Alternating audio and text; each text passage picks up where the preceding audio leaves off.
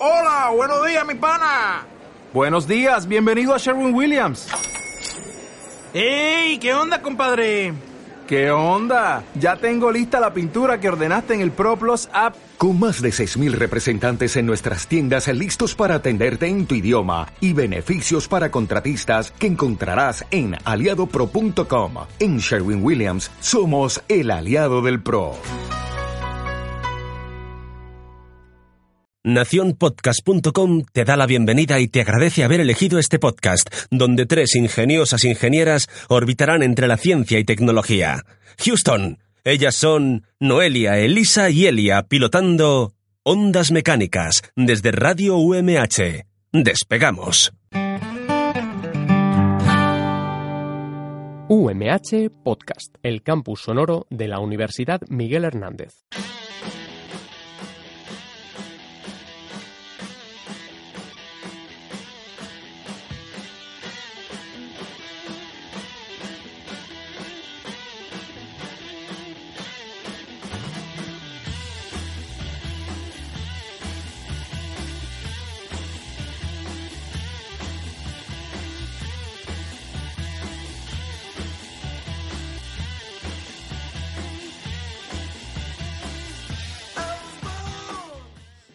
Soñé igualdad, soñé ciencia, igualdad tangible, soñé una niña soñando.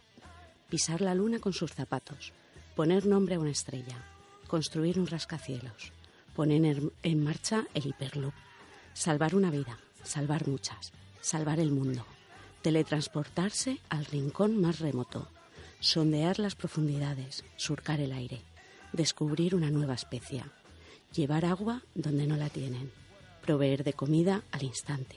Soñé soñando que era real, que hoy desaparecía el Día de la Mujer y la Niña en la Ciencia.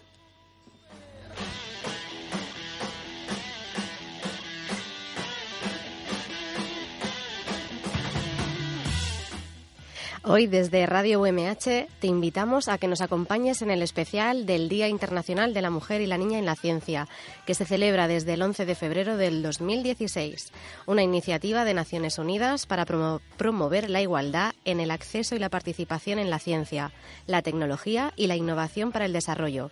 Te acompañamos Noelia Manresa y Elia Camacho, y en la cabina Sonia Martínez.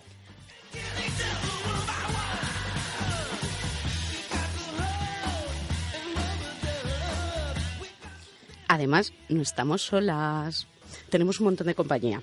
Que estamos muy- Es que están súper calladas, ¿eh? lo estamos haciendo tan profesional y tan serio esta vez. Sí, que claro, están aquí calladitas, pero y además hay mucha mujer que para este día nos viene muy muy bien y mucha mucha ciencia, que no se puede pedir un plan mejor. Quédate que te lo contamos.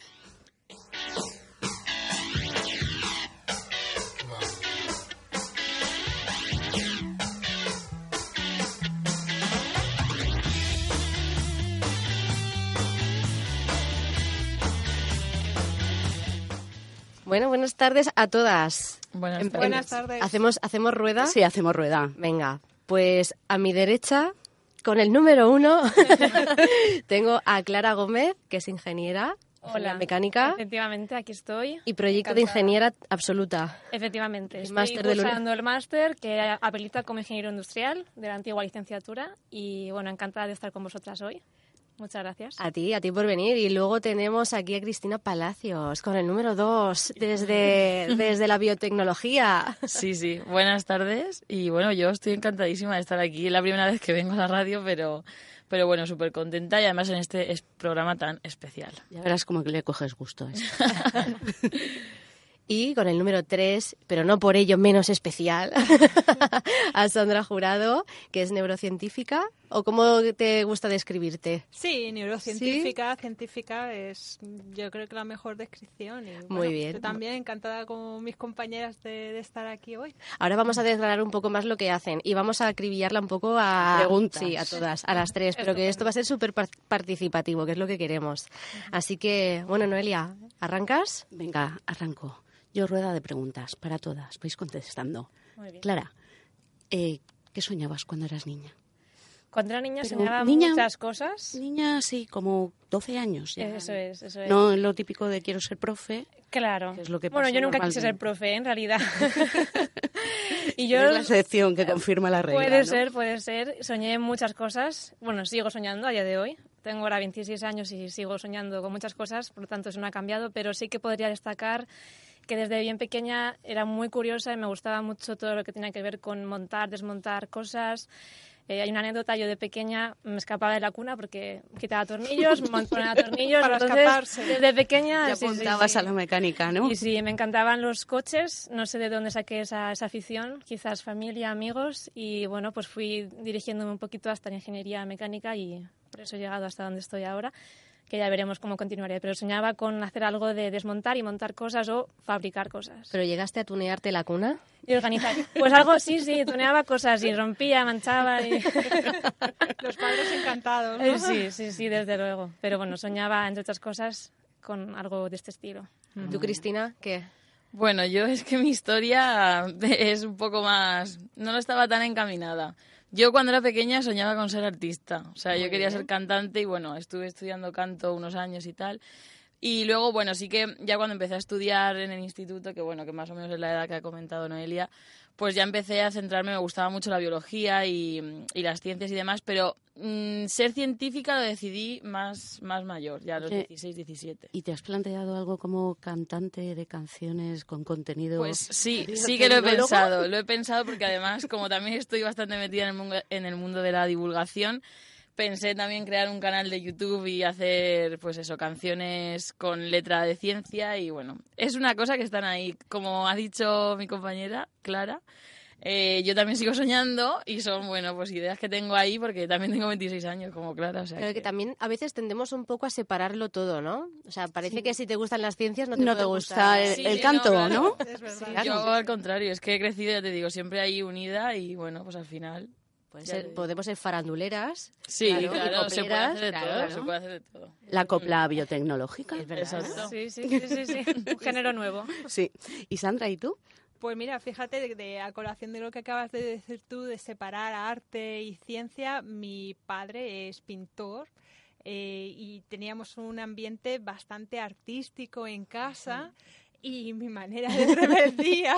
Eres la oveja negra. Exacto, pues ser científica, yo creo, y básicamente centrarme más pues eh, por esa dicotomía, ¿no? Sí, de sí. decir, no, no, esto es arte y lo otro es ciencia, Claro. por lo tanto, lo completamente lo opuesto de lo que hace mi padre, así que es la manera más eficaz de, de- de ser rebelde de reafirmarme. No sé, creo, a lo mejor pudo ser una cosa de psicología inversa de mis padres o algo así. No, pero, Pero- eh, pero es verdad, ¿eh? A mí esto, que me, o sea, he caído en esta reflexión de, oye, siempre no, parece que letras o ciencias, letras o ciencias. Mm. Y a lo mejor ha sido hace poco que he dicho, pero, pero ¿por qué? Si a, a- a mí que también elegir, me ¿no? gusta mezclar ahí un poquito de todo, Claro, la sí. literatura y, qué sé. Todo tiene conexión. Sí, sí, y el sí. mecano, pues eso, Sí. al final. Y, Y los guiones. que, claro, cosas de la- trabajo de laboratorio, trabajo de ingeniería, es que sin imaginación tampoco vas a ninguna parte. Exacto, o cierto. tienes algo de sí, creatividad sí. en este día en el que se te tienen que ocurrir las soluciones y a lo mejor sí que es verdad que no es creatividad de pintar un cuadro, pero creatividad Sí. de utilizar Sí, sí. recursos que en un principio no parecen obvios Sí. y sacar el coche adelante. En la fase de conceptos, sí. Mm, Sí, sí, claro. sí, hay que desarrollar esa fase, desde luego. Entonces yo sí creo que hay mucha creatividad en el mundo de la ciencia y, y la ingeniería, pero escondida a lo mejor. ¿Más preguntas? Sigue, sigue. Sí, pero los míos son al grano, ¿eh? Grano, grano. Madre mía. Al grano granísimo. Venga, va, va. Es que, claro, me has puesto aquí. Bueno, pero escucha, todavía no han contado exactamente qué hacen, a dónde. Claro, es que ahí Ah, va, ahí va el meollo. ¿Qué, qué eh, qué querían hacer de Esto se niñas? nota que no lo hemos primera, preparado. Dilo, dilo, no, Sí, no lo sí. hemos No preparado. lo hemos preparado, ya está. Hay que reconocer las cosas. Bueno, vamos a, voy a hacer presentación, mini presentación y mini preguntas. Venga, ¿Os vale, parece? Me parece bien. Venga, ahora, Sí. ya que llevamos 10 minutos, pues así ya empezamos. Calentamos, bien, ¿no? De verdad. Venga, va. Como estaba haciendo así la ruleta y tengo a, a, mi lado Clara, voy a empezar por ella otra vez, que ya, como he dicho, es ingeniera mecánica por la Universidad Miguel Hernández. Efectivamente. Aquí Sí, hoy es sí, todo en made, la casa, in, la casa. Made in la casa, sí. Eh, también es máster de dirección de producción de la, en la Universidad de la Navarra. Uy, de la Navarra. Casi, De la Navarra. de la Navarrica. Ah. como la plan- Tú, tú eres de letras, ¿no? Sí. Sí. Y estás acabando el máster, como has dicho antes, habilitante a la, a la profesión de ingeniería industrial. Efectivamente, sí, sí, sí. ¿Y, y de dónde sacas el tiempo? Espera, espera, espera. Espera, que le he ¿Esa es quitado la más. pregunta La pregunta concreta o le he ¿Qué no echado la más? más. ¿Qué hay más? ¿Qué hay más? Que también tenemos que decir que ha trabajado para SEAT y. Mercedes. Sí. Hoy sí, nos vamos a quedar todos pequeños aquí, ¿eh, Noelia? O sea, no sé qué hacemos No sé. con nuestras vidas. No. Y mi día creo que tiene menos horas. Y ahora estás inmersa en un proyecto súper chulo que yo lo he visto por ahí, por la prensa y Por todo, sí, ¿verdad? que sí, es de impresión 3D. Efectivamente, sí, sí, sí, sí. ¿Y cómo pasas de los coches? Esta, mira cómo cuelo la pregunta. Sí. ¿Cómo pasas de los coches a la impresión 3D? Pues a ver, los coches, como comentaba al principio, ha sido mi, bueno, me apasionan, me encantan y por eso decidí ir a ese sector, ¿verdad? Profesional. Sin embargo, una vez que estaba trabajando allí, pues quería explorar nuevos sectores y el mejor momento, creo, o un buen momento es ahora, que, que somos jóvenes y podemos movernos y ahí me encanta también viajar. Ya, ya me están llamando. Y menos joven. No, aquí tenemos mucho tiempo por delante, entonces eh, cuando estaba trabajando en ese sector es una industria muy exigente y también muy mm, una estructura muy fija, es decir, son grandes empresas multinacionales donde todo va un poco rodado. Entonces quería yo un poquito de más de movimiento y algo que a mí me eh, me retara ¿no? a un sector que no conociese. Entonces, cuando volví a Alicante a hacer en la Universidad Miguel Hernández el máster en Ingeniería Industrial, me reencontré con antiguos pues, mm, profesores y compañeros de la, de la universidad. Entonces, eh, hace unos meses, eh, pues un- el responsable de la investigación técnica, que se llama Miguel Sánchez, Mm, sí, sí. de Ingeniería Mecánica de la Universidad, me comentó el, el proyecto en el que estaban metidos y pues me explicó que era un proyecto en colaboración UMH San Juan, UMH Elche. Entonces, pues un, un equipo médico de aquí eh, vio una necesidad que desarrollar una prótesis más avanzada para el ámbito de ginecología y pues hicieron una sinergia y el Departamento de Ingeniería Mecánica junto con el Hospital de San Juan están desarrollando una prótesis muy interesante que, como bien decías, se fabrica con impresión 3D y ahí es donde ya pues a mí me, me picó el gusanillo.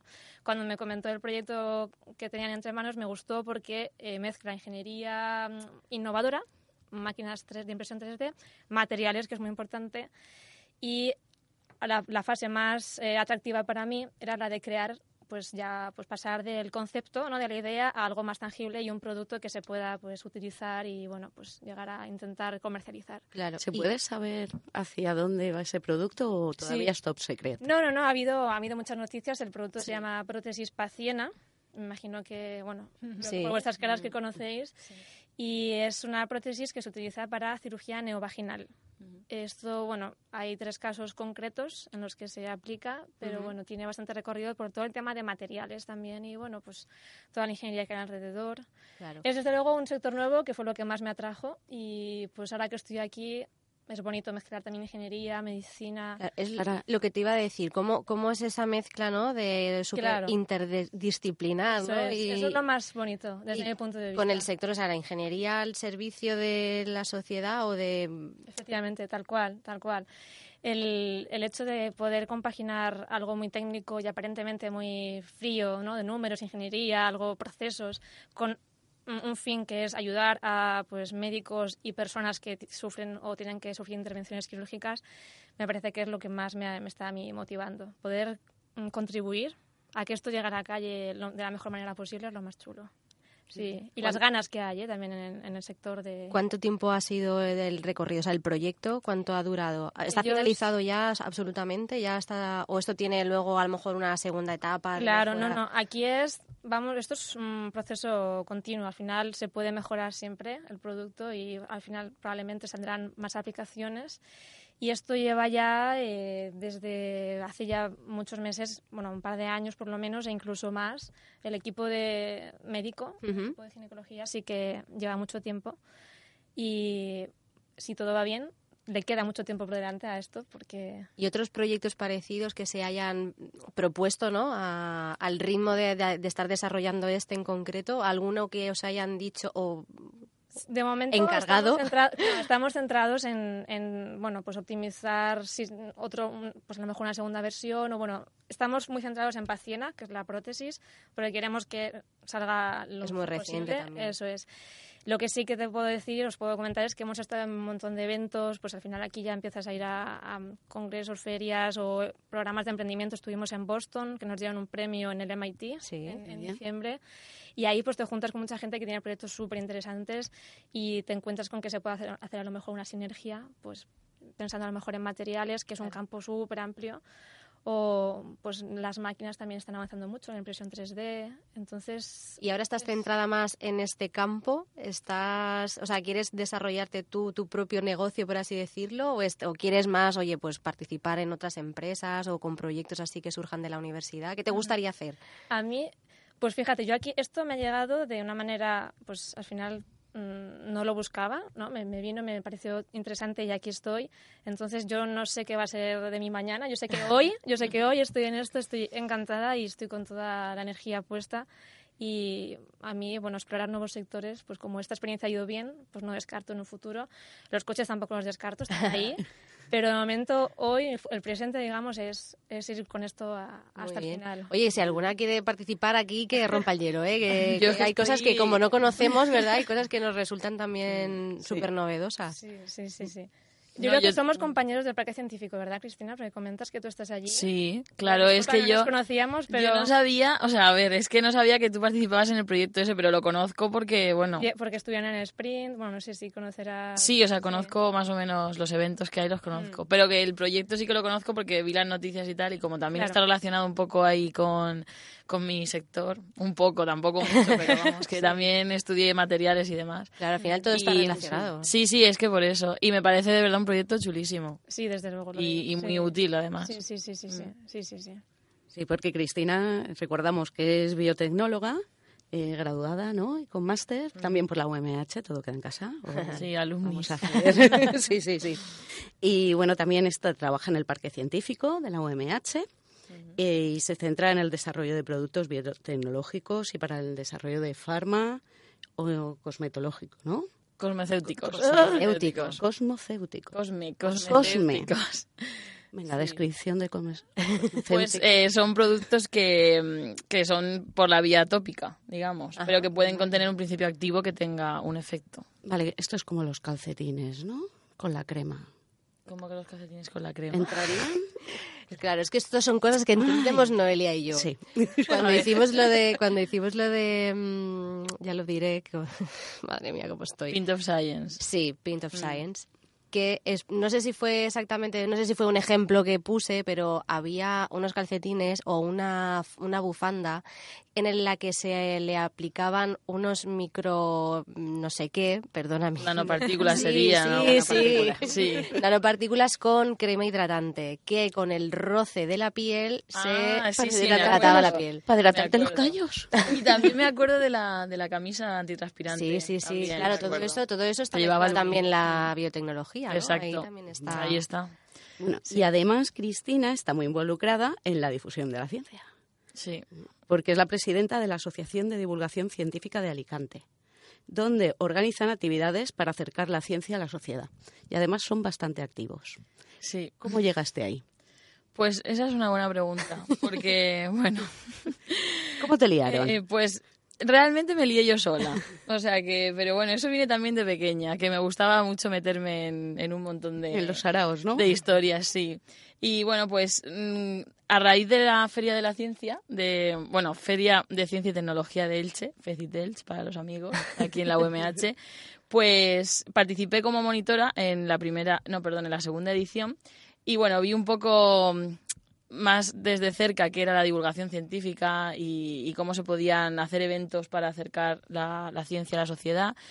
Y bueno, pues en ese evento conocí a ciertas personas que, que me gustaron mucho cómo lo hicieron, digamos. Y, y, bueno, pues a mí se me ocurrió dije, ¿por qué no hago yo una asociación en Alicante?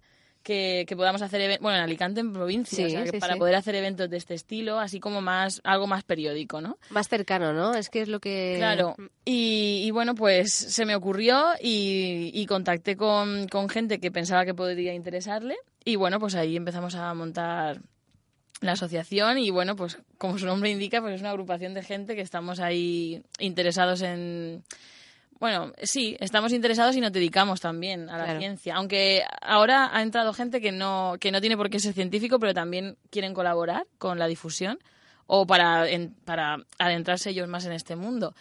Y bueno, pues lo que hacemos es eso, organizamos eventos, así como bastante periódicos para crear, digamos, una continuidad y que la gente nos conozca y demás. Y bueno, pues hacemos esto. Ese ¿Qué, habéis hecho, ¿qué, habéis hecho hasta ahora para que la gente así se haga una idea de, las charlas que... Claro. Nosotras hemos ido a muchas. Sí, sí, vosotros habéis ido, sois fans de la asociación. ¿Y desde cuándo, desde cuándo estáis...? Eh, sí, sí, estamos ahora mismo... La asociación lleva como casi tres años. Llevamos ya ahí haciendo eventos. Lo que pasa es que fuerte, fuerte el último año. Ha sido, el 2018 ha sido bastante bueno. Porque empezamos a, con un evento que es nuestro evento favorito. Bueno, que es el único que hace ahora mismo. Pero bueno, es Noches de Ciencia, que se hace una vez al mes en Clan Cabaret, en, una sala de Alicante que es un pub así bastante emblemático y muy conocido. Y bueno, pues lo que hacemos es eh, invitar a, a, gente que se dedique al ámbito científico y tecnológico también, o sea que Clara y Sandra podéis ser invitadas porque además mujeres que quieran participar hay pocas. Por pena, la verdad, porque a mí me gustaría que participaran más, pero Luego analizaremos ese dato. Exacto, luego, luego hablamos, luego hablamos de pues, eso. Yo me apunto. Muy bien. Yo creo que Clara también. Cuenta conmigo también. Estupendo, además seguro que tenéis, bueno, de Clara ya lo hemos escuchado, ahora escucharemos a Sandra, pero bueno, pero sí, seguro que es súper interesante. Me has invitado muy pronto. y bueno, pues eso, que hacemos las noches de ciencia y bueno, son una charla de más o menos una hora en la que como digo, invitamos a un científico, una científica, y ellos cuentan qué es lo que hacen, a qué se dedican y demás de una forma divulgativa para que toda la gente que venga lo pueda entender, que ese es nuestro principal objetivo, es decir, acercar el contenido científico de una manera fácil y sencilla, o sea, que la gente no piense que, ay, voy a una charla de ciencia porque no me voy a enterar de nada. Exacto. No. Y eso me ha pasado, ¿eh? Que la última dije, me voy a una charla sobre nanotecnología. Y dije, ¿qué? qué? ¿Un sábado por la noche a las 8 de la tarde? Y yo, que sí, que sí. Digo, que es súper chulo, claro. en un sí, con una caña. Sí, sí, sí. Vamos, no vas a entender nada. Es una manera, pues eso, atractiva de, de, poder acercar la ciencia a la gente. Y bueno, de momento no funciona bastante bien. Además, tenemos aquí testigos que funciona bastante. Sí, muy bien. Funciona muy bien. Funciona muy bien. Y además, se llena, exacto. O sea, te puedo decir, os puedo decir que como llegues a menos 5, o sea, no, te sientas. No te sientas. Entras, sientas pero no te sientas. al final es una horita, ¿eh? que se te pasará rápido, pero, pero los pies duelen. los pies duelen, sí. Y nada, pues eso, que estamos súper contentos porque lo estamos consiguiendo que, bueno, nuestro objetivo principal, que es que la gente esté ahí involucrada, sobre todo por crear cultura científica también, que, creemos que es importante porque es, la gente está como muy despegada del sector científico y, bueno, yo lo digo como científica, pero si lo ves de una forma objetiva, creo que es bastante importante. Sí, mucha pseudociencia también, ¿verdad? Sí, mucha. se lo cree todo. Mucha. Eso, es crear por lo menos el criterio eh, crítico, que la gente sea capaz de, de valorar qué, qué me están contando. Y bueno, pues eso, lleva trabajo, pero ahora mismo la divulgación está en un punto bastante alto. ¿Necesitáis a gente? Porque sé que el día 25 de enero había una reunión que dije que iba a ir y aquí estoy. Y no viniste. claro. Pero bueno, Pero mira. necesitáis a gente, es la hora de promocionarlo más. Pues la verdad, o sea, que se puede unir quien quiera y quien la apetezca, pero es que vinieron como unas 28 personas. Sí. Y yo todavía estoy asimilando, eh, porque fue el viernes pasado y yo todavía lo estoy asimilando porque estoy súper contenta. Muy bien. ¿Y dónde tienen que contactar contigo, por ejemplo, si quieren pues, bueno, unirse, participar, colaborar? Claro, sí, por redes sociales estamos en todas, en Instagram, Twitter, Facebook. Pueden buscarnos como ADC Alicante, que aparece... Sí. Y luego, bueno, por correo electrónico también estamos disponibles, que es adcalicante.gmail.com. Y, y bueno, pues quien quiera participar o proponerse porque le apetezca participar o lo que ¿Qué tipo de charlas habéis hecho hasta ahora? Bueno, pues así temáticas que tocamos, bueno, de memoria, está feo que lo diga la presidenta, pero no me, no me acuerdo. No, no, no, algunas, sí, en general, en general. En, general, pues tenemos eh, de astronomía, hemos tenido, medicina también, matemáticas. De hecho, tuvimos una cuando habéis empezado a hablar de ciencias y letras, una de Julio Mulero, que desde aquí le mando un saludo porque seguro que lo va a escuchar, hizo una charla magnífica en la que comentaba la importancia de las ciencias y las letras unidas. Y bueno, esa estuvo chulísima. Y bueno, también hemos hablado. Dime, dime. y a futuro iba a preguntar ahora. ¿Y sí, futuro es que algunas ahí. Sí, voy a hacer el spam a tope porque el próximo, vier... el próximo sábado, perdón, 9 de febrero, tenemos la próxima noche de ciencia que va a participar Daniel Orts, que también es alumni de la UMH, que es médico y está haciendo la residencia en medicina preventiva y nos va a hablar sobre la muerte. Muy bien. Que es un tema un poco brusco, pero bueno, mm, la charla va a tener un enfoque...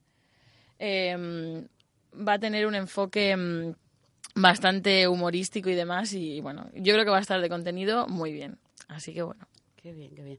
¿Y habéis pensado en llevar esto a colegios o algo así? Sí, de hecho, eh, a raíz de, de la última, de la reunión que tuvimos con en la semana pasada, mm, se acercaron, bueno, quieren participar bastantes profesores y demás, entonces uno de nuestros objetivos es crear una comisión de trabajo que sea colegios institutos, bueno, escolar, digamos. Y para poder llevar a cabo proyectos en, en colegios e institutos. De hecho, algunas personas de las que se acercaron ya colaboran porque son investigadoras o investigadores y ya participan en colegios. Porque si tienes un contacto, bueno, pues a veces te llaman, ah, pues ven y les hablas a los chavales. Entonces, bueno, nosotros queremos también estar ahí, ser una plataforma de apoyo para eso. Porque realmente despertar vocaciones científicas también es uno de nuestros objetivos. Claro, muy sí, bien. en la asociación. Para que no exista esa brecha que, Exacto. que hay. ¿Y Naucas Alicante? Naucas Alicante, bueno, eso es una palabra un poco grande. Estás poniendo unos compromisos. Pero, aquí. bueno, pero está, está, a ver, se podría hacer, se podría, bueno, yo creo que aquí a lo mejor me escuchan los de Naucas y me dicen, me dicen, oye, ¿qué pasa, no? Pero sí, es una opción, es una opción que, bueno, sería plantearlo y ver cómo podríamos colaborar, pero posible es porque además es que tenemos un país lleno de divulgadores científicos y divulgadoras, digo en general, pero maravilloso, o sea que... Bueno, para quien no lo conozca, Naucas es un mega evento Mm. que se De hace, divulgación. bueno, sí, ya se hace más de una vez al año. Sí. Se hace en Bilbao, ¿no? En Córdoba fue la última, parece. Sí, en Córdoba también se hace en Donosti. Mm, Tiene como varias ediciones. La más fuerte es la de Bilbao, Sí. que es la que ocupa más. Es la, la edición madre. ¿no? Sí, es la edición madre. Y luego se van haciendo ahí como pues hijos que van saliendo. Y, y eso lo montan así como un poquito más pequeño, pero, pero es un evento estupendo, la verdad. Con un montón de charlas, con divulgadores de Mm. todo tipo y es la verdad que se llena. O sea, yo... Sí, lo sí. que pasa es que yo a nivel, seguro que sale, ¿eh? pero a nivel tele nunca lo veo. A lo mejor porque ya no veo la tele, también puede ser por eso. Pero a nivel YouTube sí lo ves. Pero a nivel, sí, sí, redes, eh, Hombre, tiene más, tiene más promoción por redes sociales. Repercusión, sí, sí, sí. muchísimo. tiene más. Pero bueno, que yo creo que a lo mejor el año que viene sale. Está creciendo mucho la divulgación. Yo voy a hacer un poco de, de pitonisa pseudocientífica. pero, pero yo, a ver, yo lo veo que ha crecido mucho. O sea, en los últimos años está pegando un subidón que. Sí, yo creo que también el boca a boca, ¿no? Como es algo Mm. que no se hace, si tú vas a una charla, ostras, me, me ha encantado y encima Claro, se repite claro. y es una vez al mes. ¿Y dónde se hace? En el Clan Cabaret, jolín, pues, Ah, si pues quien- venga, vamos, que Si eres de. Alicante, claro, si Sí, eres de sí, Alicante, sí, ¿quién sí. no conoce el clan? Exacto. No, a mí, Cristina, mm, desde luego me has... mm, El próximo sábado estoy allí. Estupendo. Ya tenemos. Además, conforme estabas diciendo lo del el correo y demás, ya le he visto yo ahí tocando el móvil, sí, que sí, ya se lo estaba yo- apuntando. Yo ya lo sigo por ti. Muy bien, estupendo. Así que ya, y lo voy a promocionar. Así que Genial. esas cosas hay que, hay que intentar Pues mira, de ingenieras tengo pocas, o sea que la cantera. Yo, encantada. Porque, Muy porque bien. sois pocas, la verdad. Ya, sí. Eso es verdad, somos muy pocas. Bueno, pero sí. mira que somos tres. Sí, Exacto. De una mesa sí, de cinco, Sí, ¿eh? sí. Somos mayoría. Somos mayoría. Claro. Había caído yo en eso. Me da a mí que no es muy representativo. Es una anomalía espacio-tiempo. Total. Bueno, pues seguimos contigo, Sandra, porque eres investigadora del Instituto de Neurociencias. Sí, así es. Eres licenciada en bioquímica y doctora también en bioquímica y biología molecular por la Complutense de Madrid. Sí, yo no soy producto de la casa, soy producto transportado un poco, pero, acepta, pero, muy, a, pero muy a gusto. Y bueno, estás aquí en el Instituto de Neurociencias, y que es centro mixto ¿no? de la UMH Sí, y el el CSIC. CSIC. Y bueno, cuéntanos también un poco qué es lo que estás haciendo actualmente. ¿Cuál es tu proyecto también madre, por decirlo de alguna manera? ¿Tenéis Bueno, alguno nuestro- principal? Sí, claro, nuestro interés es entender eh, los procesos por los cuales el cerebro codifica memorias y aprendizaje, de tal manera que nosotros pensamos que el cerebro es un órgano muy plástico, que es capaz de cambiar constantemente y para que esto suceda se tienen que dar determinados procesos a nivel molecular, a nivel celular. Entonces, entendiendo estos procesos que estudiamos empleando pues temas de microscopía, técnicas que requieren bastante ingeniería, o sea que yo sí que ahí veo realmente eh, la influencia de la ingeniería en mi trabajo diario, realmente para poder ver todos estos tipos y medir todos estos tipos de procesos necesitamos pues eso, imagen, una serie de resolución que es a nivel eh, microscópico, además electrofisiología también para medir las corrientes de las neuronas, qué es lo que está sucediendo, intentar entender... Todo muy fácil. Eh, sí, la verdad es que dicho así, bueno, parece que complicado. El trabajo del laboratorio al final termina siendo un trabajo bastante mm, variado, ¿no? Eh, miramos bastantes cosas e intentamos, pues, eh, nada, entender, pues, cómo funciona el cerebro. Sencillito. así que... Dos o tres horas, ¿no? lleva.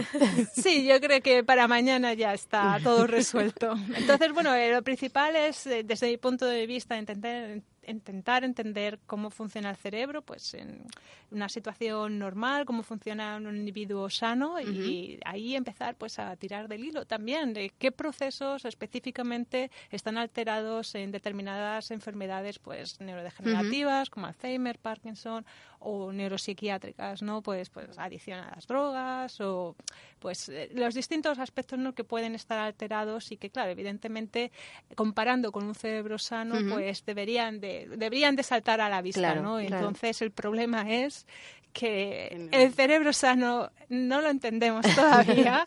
Como para entender el enfermo, ¿no? Y tal vez no exista.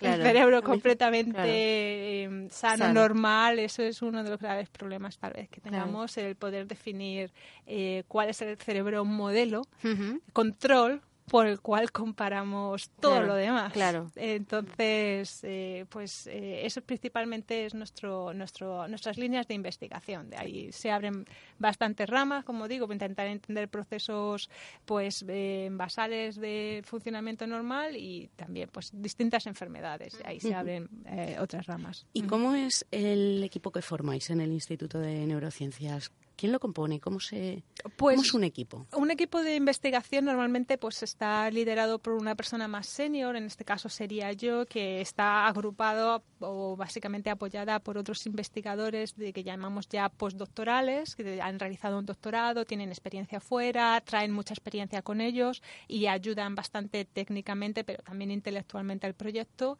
Y todos pues básicamente ayudamos somos mentores de estudiantes de doctorado que están en el proceso pues de realizar sus tesis de investigación y en estos grupos pues también hay gente aún más junior que los estudiantes de doctorado como estudiantes de máster que empiezan a tener su primera su primer contacto con la ciencia con lo que es el trabajo del laboratorio para decidir si a lo mejor quieren seguir un doctorado o no si ya es algo que no que, que, no va a ser para ellos. Entonces pues ese es un, uh, un grupo eh, que más es menos estable en ese sentido de que va entrando, va saliendo y todos los grupos del instituto básicamente están constituidos así con esta forma, con esta estructura básica y todos trabajamos en cosas similares, pero un poco diferentes, de tal forma que unos grupos pueden colaborar con otros, pues para a lo mejor, pues para determinados proyectos, porque este grupo es muy bueno a lo mejor realizando esta técnica y este otro esta otra técnica. En un momento dado nos juntamos y ahora mismo la ciencia, pues como ha comentado Clara, ¿no? Un poco su experiencia también, es realmente una disciplina muy multidisciplinar. Hay gente pues que realiza un tipo de experimentos más a nivel a lo mejor pues de, microscopía, pero alguien a lo mejor es bueno realizando experimentos más funcionales y entonces pues te juntas y tienes realmente una visión más global. Y entonces aquí tenemos un entorno muy privilegiado, somos bastantes grupos que hacemos cosas diferentes, entonces pues todos los días surgen ideas eh, a, base pues eso de la combinación de, distintas disciplinas. ¿Y qué, qué, estrategia tenéis ahora? En el estrategia me, me, refiero a qué estáis persiguiendo, aparte de saber cómo funciona el cerebro sano o no para tener un cerebro sano base, pero ¿hacia dónde queréis ir? ¿Hacia dónde es vuestro objetivo? O si ya en, esos, en ese camino... Es que hago muchas preguntas a la vez, ¿eh? no soy nada periodista. Es que como quiero saber tantas cosas a la vez, ¿sabes? No, no, Habrá que estudiar tu cerebro. pues eso, que me gustaría saber o qué habéis encontrado. Sé que la investigación es una carrera ¿no? súper de fondo, pero ¿habéis hecho pequeños avances o pequeñas... Mm, ¿Habéis encontrado ciertas cosas a vuestros objetivos? Sí, como dices, es eh, poco a poco, pero sí que mm, se va avanzando. Uno de los principales avances que yo podría señalar es darte cuenta que el cerebro cambia cambia constantemente. Es plástico, es una estructura maleable y plástica. Y de esa maleabilidad y flexibilidad, pues aparecen muchísimas oportunidades de poder cambiar comportamientos, poder cambiar pautas de, que son nocivas a lo mejor para el individuo, poder básicamente reentrenar el cerebro hacia pautas que a lo mejor son más saludables a través de procesos de plasticidad, plasticidad sináptica, plasticidad neuronal. Em, este tipo de, investigación o de descubrimientos ahora mismo ya yo creo que ya ha traspasado un poco la frontera del laboratorio y ahora mismo sí que encontramos mm, como influencia de estos procesos en lo que se llama ahora, por ejemplo, neuroeducación. E intentar, pues todas estas cosas que sabemos a nivel celular, a nivel de básico de cómo funciona el cerebro, sí podríamos, a lo mejor, introducirlas o implementarlas en la manera en la que aprendemos, para aprender de una manera más parecida a cómo nuestro cerebro aprende o le gusta aprender. Es un terreno muy barragoso donde no me voy a meter. No, no, pero es súper interesante. Yo noto como mi cabeza y mis eh, neuronas empieza, empieza, pues eso, a, ser un campo más maduro, un campo que empieza a ser más conocido también por la población en general y empiezan a demandar eh, más herramientas, más conocimiento, pero todo el mundo quiere aprender fácilmente, tener una facilidad cognitiva, un aumento cognitivo con el cerebro que ya tienes eh, y básicamente optimizarlo ¿no? al 100%. Y claro, ahí es donde nosotros los científicos decimos, bien, hemos avanzado, pero no creéis que hemos avanzado tanto. Entonces, claro, ahí quedan muchas preguntas, pero claro, eso, es una línea de, que está avanzada y ya te digo, ya traspasando un poco la frontera del laboratorio a, las aulas. interesante. Yo tengo una Sí, sí, sí. sí. Ya, porque ya tengo un montón de preguntas. ¿eh? Adelante. Yo estoy que vamos. a ver, yo te quería preguntar, ¿hacéis eh, solo análisis de comportamiento? Bueno, perdón, no, porque has dicho que hacéis electrofisiología también, ¿no? Sí. Pero tenéis también modelos animales para comportamiento. Sí, claro. Principalmente al final eh, manipulamos más sencillamente eh, pautas simples de comportamiento en animales y lo que usamos eso son técnicas muy multidisciplinares que te permiten pues muy bien ves el comportamiento y poder también hacer la correlación con otras pues eh, con otras medidas como electrofisiología, no sé si nuestros oyentes estarán muy familiarizados, pero bueno, es un poco lo que te hacen en el médico cuando te hacen el electrocardiograma. Exacto. Eh, entonces, bueno, eh, y, distintas y distintos tipos de experimentos para ver también el estado de las neuronas, están vivas, han muerto, qué aspecto tienen, todo este tipo de, de medidas son son importantes. Entonces Em, intentamos hacer siempre mm, el mayor número de pruebas y de experimentos posible para tener, pues muchísimos controles y muchísimas mm, y resultado fiable también. Sí no es como la ingeniería es biología pero más y más intentamos aplicar principios que sean pues un poco más reproducibles que lo que nosotros hagamos en nuestro laboratorio el laboratorio de mm, alguien en Alemania o en Estados Unidos lo pueda reproducir si sigue estas pautas que hemos seguido. En un principio es lo que, lo que eh, se, se, busca, ¿no? que lo que haga sea pues encontrar algún tipo de conocimiento universal que se pueda aplicar a, todo. Exacto. Clara, ¿tenías alguna pregunta por ahí? Yo tengo muchas. ¿Puedo hacerle una? Sí, sí, claro, menos? claro, ¿Te da adelante. Entre otras, de todo lo que has estado comentando, que me parece fascinante y muy necesario, sobre todo también lo que hacéis, porque al final los cuerpos, mm, sin un cerebro bien controlado o, sano, no funcionamos. Así que, jolín, os animo a seguir así porque es estupendo. Mi pregunta en concreto es sobre el Alzheimer, porque tengo mucha curiosidad. No sé si es una sensación que puedo tener yo o la sociedad o, o es cierto, pero cada vez hay más casos de, de este tipo de enfermedades similares al Alzheimer. Y es que cada ¿Eso es vez ambiental? ¿Eso vivimos más. Tal vez la mayor incidencia del Alzheimer, pues, es posiblemente una consecuencia también de que Vale. cada vez tenemos la esperanza de vida en nuestro país y principalmente en España. Siempre Claro. estamos ahí en el top 3 Ujú. con Japón y alguno más Sí. Claro. eh, como de los más longevos. Entonces, bueno, es eh, en ese sentido un poco en paralelo, Va, ¿no? claro, va que haya un aumento también de enfermedades neurodegenerativas asociadas con la edad. El tema ambiental que comentas es un tema que hasta ahora no se le había dado muchísimo, no se le había prestado muchísima atención, pero evidentemente en paralelo también con otros con otras incidencias como por ejemplo de cáncer eh, asociadas con el tema de microplásticos y determinadas sustancias que hemos venido usando muy alegremente pues em, empiezan a establecerse correlaciones preocupantes. Y no podemos todavía realmente pero- claro no podemos concluir nada pero yo también como decía Cristina, siendo un poco pitonisa, imagino una línea muy activa de investigación eh, en los próximos años. Es lo que se está un poco persiguiendo, ¿no? Que haya una evidencia real, científica, ¿no? En este caso, que sí que hay una correlación de... Claro, o simplemente explorarlo. A veces no se explora porque ah, tal vez no interesa Otros intereses, explorarlo. claro, claro. Y ahora a lo mejor a veces ya mm, es cosas son tan obvias que ya a lo mejor no se puede obviar por más tiempo, Claro. ¿no? De, de a lo mejor tienes que abrir un poco la caja de Pandora y a Sí. ver, ver, no Y- sé. y de- que, de- que salga. Ya, eso sí, pero vamos, en, en ese sentido, eh, las causas también del Alzheimer mm, son, son un misterio, sin duda. O sea, ahora mismo es muy... mm, es- son líneas de investigación que están muy abiertas. Hay algunos casos que son genéticos y que están asociados Es a, también otra pregunta, pero bueno, a- genial. Me estás contestando.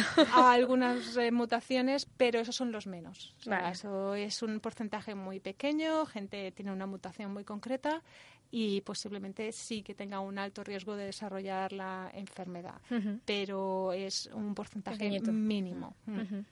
Bueno, Noelia, ¿tienes ahí alguna cosa. en la recámara? Sí, porque a mí me interesaría saber cómo es el tema de ni- niña ciencia. ¿Cuántas mujeres había en vuestra carrera, actualmente en vuestro trabajo? ¿O si sigue siendo mayoritariamente la presencia del hombre en los sectores en los que estáis? Sí, Empezamos por la batería. Sí, sí. ¿eh? continúo yo Continu- entonces. sí, Sí, Vale. Pues eh, cuando yo pasé a la universidad fue un cambio tremendo para mí. Yo en el colegio pues siempre iba, mm, yo, eran mis amigas. Yo nunca tuve amigos mm, así en relación más cercana, ¿verdad? Entonces cuando pasé a la universidad me encontré en una clase de alrededor ciento y pico personas donde éramos no Donde sé, ciento y pico eran Diez- chicas. Sí, sí, sí. Diez chicas, como mucho. eh, eso en primero de carrera. eh, y cuando yo me gradué a los cuatro años, era la única chica de la graduación de mi, de mi promoción. Madre mía. Eso no quita que había más chicas, pero al final, pues algunas cambiaron de carrera o se quedaron un poco más por el camino. Entonces, eh, eso fue un gran cambio para mí. eh, y luego pasé a hacer el máster en dirección de producción que es un máster bastante un poco ejecutivo, enfocado a manager y así, pues lo hice en la Universidad de Navarra y era la única chica del máster, el resto de mis compañeros eran todos chicos. Y a partir de ahí pasé a trabajar en una industria eh, Sí. típicamente de hombres, los coches, en fábricas además. Y ahí, pues, afortunadamente, cuando entré, mi primer trabajo fue en SEAT, en Barcelona, una planta donde hay 14.000 trabajadores, de los cuales eh, pues la mayoría son operarios de, en, en fábrica, pero hay mucho, mucho más técnico y ahí En el momento en que yo entré, entré en un equipo donde éramos eh, más o menos la mitad mujeres, la mitad hombres. O sea, fue estupendo. en Había ese sentido. bastante paridad. Pero era mi equipo, o sea, el equipo justo en el que yo caí. Por lo general eh, sigue estando esto de que hay muchos más hombres y más donde yo entré en automoción. También he de decir que a nivel de pues, puestos de dirección ahí es tremendo que es muy evidente que son hombres la mayoría. ¿Por qué crees que esto se da?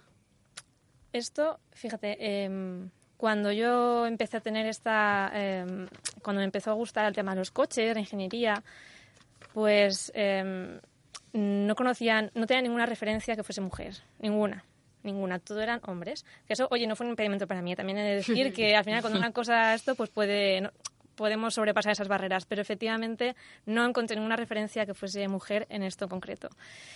Y esto creo que influye en, en el sentido de que pues cuanto menos referencias hay mujeres, pues a lo mejor menos niñas van a querer hacer algo así.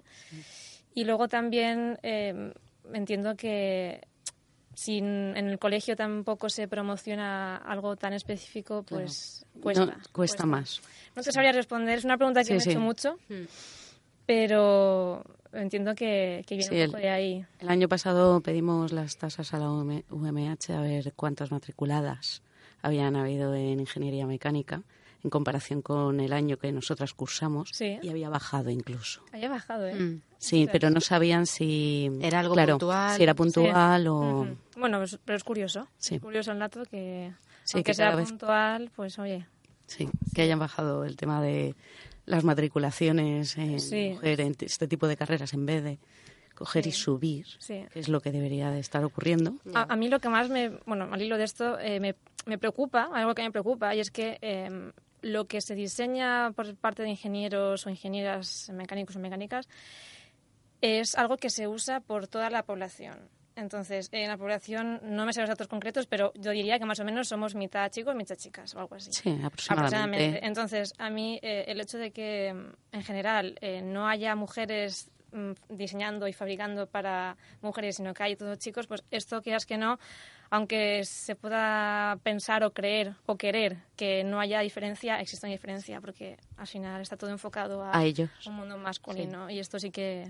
Es, por visto. ejemplo, tú cuando pones ingeniera en Google, quise decir ingeniería. No, es que quería decir ingeniera, pero es que pues esas cosas, esos algoritmos al final también Sí, están o- creados. Cuando le hablas al coche y no reconoce tu voz porque es demasiado fina.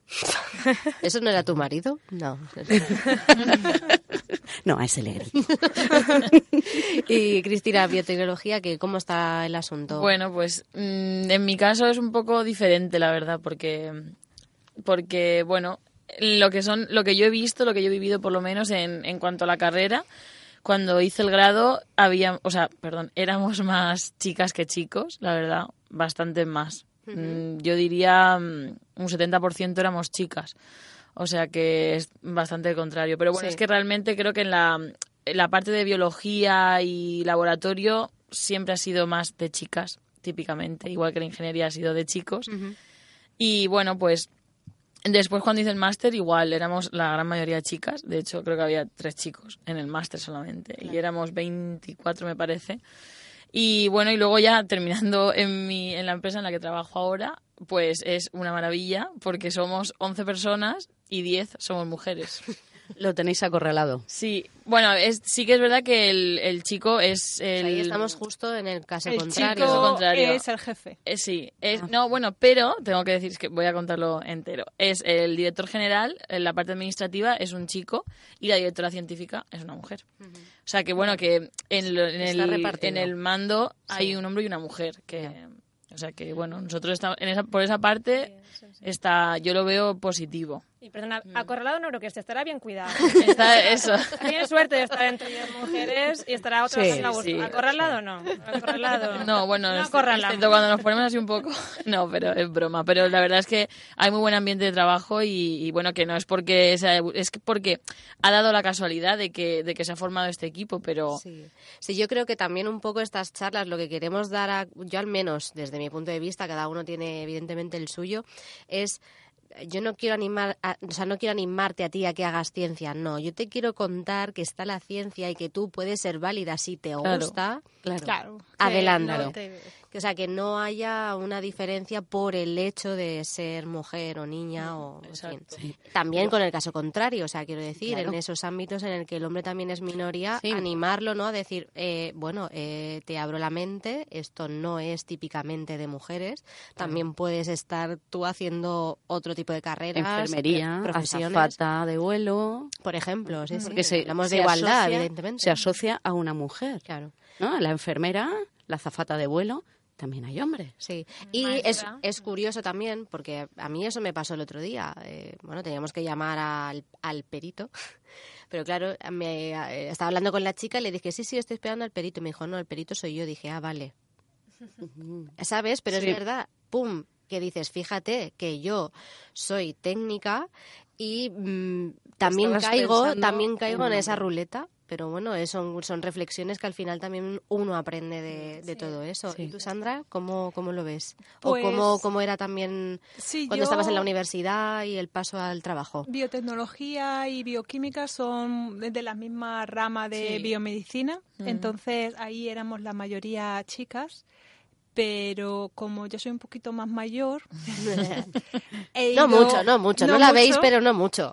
He ido viendo cómo según yo he ido avanzando en los siguientes pasos de la carrera hasta ser pues ahora pues un- investigadora principal de mi laboratorio han ido desapareciendo todas esas mujeres que en un principio eran mayoría en la carrera, mayoría también en el máster, mayoría seguramente también en el, eh, o ahí ya a lo mejor no eran mayoría, pero sí que un buen número de eh, candidatas para doctora. Y ya ves cómo eh, en los años a lo mejor coincidiendo más con etapas de, de- decisivas, ¿no? De tener una familia o básicamente irme al extranjero y hacer un postdoc. Ahí ya ves cómo disminuye el número de mujeres, el número de mujeres que se animan a aplicar, a tener una posición fija en su propio laboratorio, el número de mujeres que lo consigue y el número de mujeres que, que realmente se mantiene. Realmente los datos, por ejemplo, para el CSIC, que habéis comentado los de la UMH, pero seguro que son muy similares, de mujeres que comienzan en- haciendo el doctorado y de las que realmente consiguen al final conseguir una plaza de científico titular en el CSIC, que básicamente de, para responsable de un laboratorio es, eh, es terrorífico, porque realmente pasas de ser el 70 al 60% a ser el 20% y no llega de mujeres que realmente tienen cargos de responsabilidad. Y hay algo que mm, cuando llegas a, bueno, sí, a un cierto nivel, ¿no? A un cierto cargo de responsabilidad, ¿no hay algo como que lo tienes impregnado que, que tú dices, a lo mejor después de decir una chorrada, ¿eh? pero como que no vas a dar la talla? Claro, o sea, la eso- inseguridad. La inseguridad seguramente estará en todas las personas, pero a nivel mujer, ¿no te auto exiges más o auto mm, pones límites? Sí, es el típico síndrome que se conoce del impostor a veces, de pensar que, bueno, te lo han dado a ti, a lo mejor porque, bueno, pues a lo mejor se tenía que cubrir un cupo, tal vez, de paridad obligado, y a lo mejor tú no eras la mejor, pero eras el candidato mujer. Eso influye también, a lo Mm. mejor. No a lo mejor en eh, la manera de seleccionar plazas, por ejemplo, para el CSIC, que son eh, oposiciones que básicamente la mayor parte de las veces eh, son los mejores candidatos los que las consiguen, pero a lo mejor en otro sistema como el americano, que bueno, yo he estado bastante tiempo allí, pues sí que ah, imponen a lo mejor tasas de paridad bastante estrictas y yo imagino que eso influye también en cómo la mujer que ha sido seleccionada puede empezar a generar dudas de, de si ha sido seleccionada porque consideran que soy buena o simplemente porque era el candidato mujer. No, Noelia estaba diciendo que no con la cabeza antes. Sí, porque yo creo que influye también mucho el que tenemos muy metido en la cabeza que llega un momento que tenemos que elegir entre familia o carrera. Y entonces eso nos hace a lo mejor retroceder en nuestra carrera porque nos recaen más tareas en el cuidado de los hijos o en el cuidado de la casa cuando tienes una pareja. Cosa que no veo reflejada en los hombres. A nadie le preocupa que el directivo X o Una director de proyecto tenga cinco hijos, por ejemplo. Que, mira, qué bien, tienes una familia grande, está muy bien. Pero en cambio, una mujer con cinco hijos está como mirada de que no va a dedicar el tiempo a su carrera eh, de la misma forma que lo puede hacer un hombre, porque tiene que dedicarse a su familia. Ya, pero yo me refería cuando tú estás en el cargo, ¿eh? No, la, sí, yo me cómo refiero- Te, no cómo te van a ver eh, alrededor. Vale. O sea, yo, yo me o refiero sea, yo- al tema ascenso, ¿no? Sí, sí. Que se promociona más al hombre porque creo que se le ve que no una familia no puede interferir en su carrera, ¿vale? Y en cambio una mujer sí que se le ve como que puede interferir en la carrera. No lo sé, Incluso no lo sé. nosotras eso mismas. es- eso es- sí. Yo que nos, damos más trabajo del que realmente nos toca. Que en lugar de mantener ese 50%, a lo mejor intentamos hacer más. Eso, bueno, es igual, probablemente vaya cambiando, pero yo por un momentito lo había, comentado hace un momentito sobre el síndrome del impostor, ¿no? ¿Verdad? Decías. Sí. Yo eso, bueno, como caso personal, yo os comentaba, cuando entré a trabajar en SEAT, eh, pasé un, un proceso de selección, son procesos muy duros, que te hacen un assessment center que llaman, te meten ocho horas con un grupo de gente para pues, evaluarte un poco también cómo respondes ante situaciones de presión, de tomar decisiones, de si eres frío o no, si consigues aguantar. Entonces, eh, yo llegó un momento en el que cuando decía, sí, acabo de entrar a trabajar en, en SEAT, ¿no? a amigos o conocidos, pues muchos decían, sí, al final se tiene que establecer la paridad, ¿verdad? Hay criterios, y entonces, pues si hay, tú has entrado, si erais, sí. sí, si eres un chico y una chica, tú has entrado porque eras chica, aunque seáis en el mismo perfil. Pues eso es cierto que está ahí y yo lo he vivido, me lo he llegado a plantear en algún momento. Afecta tu A confianza. plantear, que no me lo he creído, es decir. Pero eso, pues mira, si tiene que haber políticas de mm, paridad y que si, han- si tenemos que elegir, entre comillas, en, entre el mismo perfil, pues a veces hay que decir, bueno, pues si ahora mismo hay 10 chicos y 9 chicas, pues que entre una chica más ¿no? al, al equipo. Pues oye, creo que a lo mejor es un paso. No sé si es el mejor paso para llegar a esa paridad, pero eh, tenemos que evitar creernos eso de, de que estamos aquí porque somos chicas. No, si no fuésemos buenas no nos habrían contratado porque las empresas no quieren, eh, No quieren perder, lacras. no quieren a trabajadores buenos. Entonces, bueno, pues no hay- Claro. no hay que creerse esos. eh, Pero yo creo que también pienso, o sea, yo pienso que somos nosotras mismas al principio, o sea, realmente las que tenemos como esas eh, esos ¿no? prejuicios respecto a quién puede y quién no puede, ¿no? Y eh, seguramente lo que tú decías también de nos faltan modelos, Sí, modelos sí, sí, sí. diversos. Que representen muchas personalidades diversas de lo que puede ser un líder. Un líder puede ser Donald Trump, Hmm. pero no y ese sería el líder clásico macho dominante alfa básicamente bien esa persona puede ser un líder pero Gandhi también era un líder y Modelo. y también y más gente yo creo arrastró uno que otro. Y también hay todo entre los dos quiero decir y modelos de gente que realmente no tiene esa actitud que a lo mejor no se adapta realmente a todas las personalidades, que muchas veces personalidades femeninas que no tienen esa, esa capacidad de ser Donald Trump, pero que tienen muchas otras eh, cualidades de líder también. Entonces, ¿dónde están los modelos de, de esas personas que te, que te hacen ver que existen Sí. muchas maneras de liderar o de pertenecer a un grupo en una posición, por ejemplo, de liderazgo, sin necesidad de ser una persona pues eh, vociferante y desagradable. ¿Y creéis que una ley de paridad estricta eh, provocaría que hubiesen estos tipos de, de modelos y que la cosa se estableciese en algo como una normalidad y que no se viesen estas diferencias?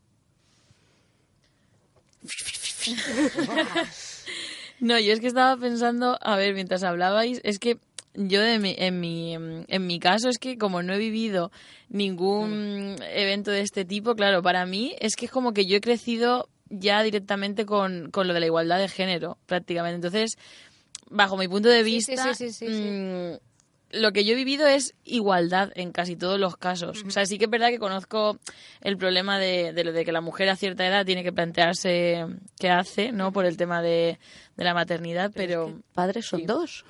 Exacto, sí, sí, no, pero eso viene del modelo social que hay, pero que yo creo, o sea, yo igual soy muy positiva, pero yo creo que está cambiando de verdad. O sea, a mí me da la sensación de que, de que hay mucha concienciación y que se están consiguiendo avances, bajo mi punto de vista. Yo tampoco. quiero creer que también, ¿eh? Lo que Mm. pasa es que yo, por ejemplo, en mi caso personal, yo he pasado del blanco al negro o del negro al blanco, por así sí, porque yo qué sé, mm, he pasado de estar como más encerrada, más mm, bueno, vamos a dejarlo ahí, más encerrada a tener libertad absoluta.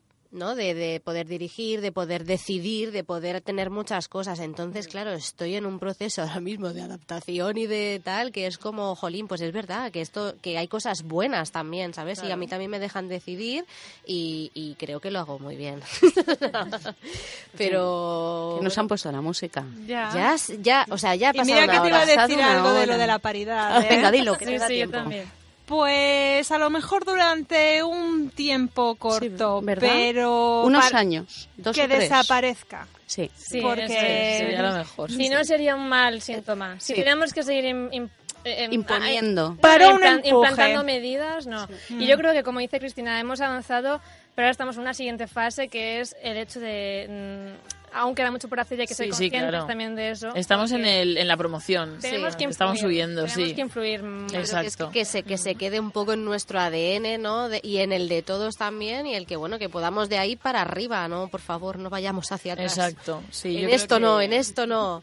Bueno, y muchas gracias por haber venido. Noelia siempre me dice, lee el guion, que para eso Que lo para eso lo hago". escribo.